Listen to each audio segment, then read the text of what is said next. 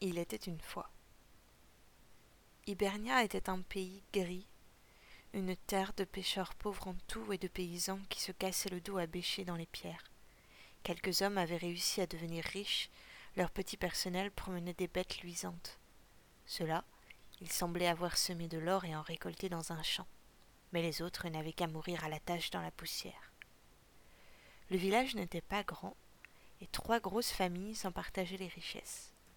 Les O'Toole, éleveurs de chevaux, étaient de solides gaillards de père en fils, bâtis comme des taureaux mais sots comme des veaux. Ils avaient un garçon et une fille. Aucun des deux n'avait quoi que ce soit dans la tête.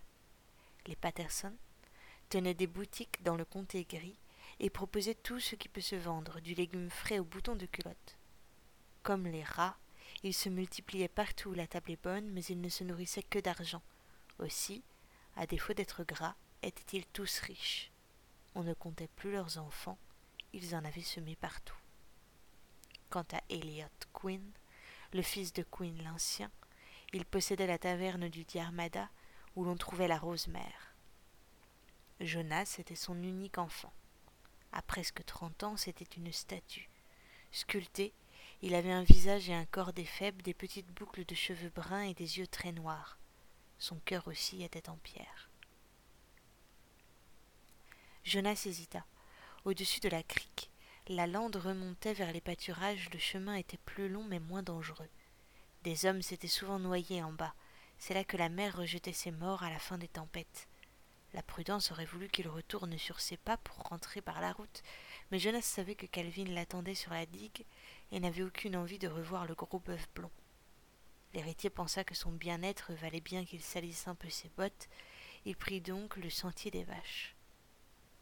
C'est lorsqu'il arriva en haut de la butte que le jeune homme aperçut Shanid MacNeil. Elle était assise dans la broussaille, sa robe blanche traînait en éventail autour d'elle. Tu devrais aller à la digue et faire ses yeux de chat au fils O'Toole. Il te cherche, lui dit Jonas en guise de salut.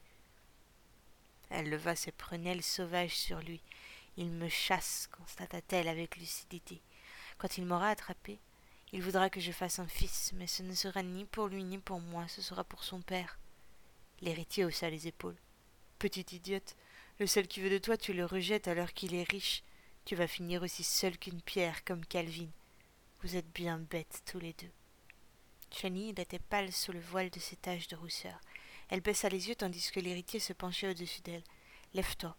J'ai besoin que tu me guides. Puisque tu es là, il faut bien que tu me serves quelque chose. Furieuse, Chanit voulut le gifler, mais Jonas arrêta la main au vol et tira la jeune fille par le poignet pour la mettre debout. Elle regrettait à présent d'être venue. Vous me faites mal. Il la poussa un peu sèchement et lui indiqua le chemin du bout du menton. Elle recula de deux pas, les yeux brouillés par la colère. Avec un sourire de loup, Jonas ajouta calmement. Si tu ne me conduis pas au Diarmada avant la nuit, mes chiens, je les enverrai au moulin.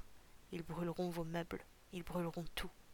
Elle ne répondit pas, et sans qu'il s'y soit attendu, elle recula de deux pas encore pour se jeter dans le vide. Jonas se précipita sur le bord. La petite jeune fille n'était pas tombée. Souple comme une couleuvre, elle se laissa glisser entre les pierres et les filaments de racines qui perçaient de partout, et termina sa descente vertigineuse dix mètres en dessous de lui dans les pierres rondes de la crique. Attends-moi ou je t'étrangle, hurla le fils Quinn. Sans attendre, Chenid replia sa jupe qu'elle tenait serrée contre elle dans le poing. Glissant à peine, elle traversa toute la longueur de l'anse et atteignit les rochers noirs parmi lesquels elle coula. Pestant, Jonas se lança à la poursuite de la sauterelle. Il était arrivé au milieu de la crique quand la tempête se leva. L'horizon devint plus gris que bleu. Le vent engloutit les coteaux, ramenant des nuages que personne n'avait vus venir. Jonas repéra une dernière fois Chenille, dont la robe volait blanche dans la pierre brune, puis elle disparut dans les rochers. Le jeune homme sentit un frisson lui parcourir l'échine. Un éclair tomba, muet, suivi du fracas épouvantable du tonnerre. La pluie se mit à tomber à grosses gouttes. Jonas dut s'agenouiller pour ne pas tomber et rejoignit les grottes ainsi, furieux contre la petite MacNeil. Attends-moi, cria-t-il, alors qu'elle était partie depuis longtemps. Tu peux t'amuser tant que tu veux dans cette maudite lande, mais lorsque tu seras au Diarmada, c'est moi qui te ferai danser, vipère. La mer gonflait dans la tempête. Sans que l'héritier ne le sache, elle avançait vers lui, attend sa marée pour le dévorer. Quand Jonas arriva enfin dans les rochers noirs, la pluie battait si fort qu'il n'y voyait plus rien. Il attrapa au hasard le tranchant de l'une des pierres, où il s'entailla la main. Nom de nom de nom, jura Jonas en serrant brusquement la blessure contre sa gorge. À présent, la mer furieuse se jetait jusque sur lui. Lorsque l'eau salée pénétra la blessure pour la première fois, Jonas poussa un hurlement qui fut noyé dans le bruit de la tempête. Grelottant, giflé de toutes parts par des ballots de mer, il se tendit vers le rocher dont il venait de glisser.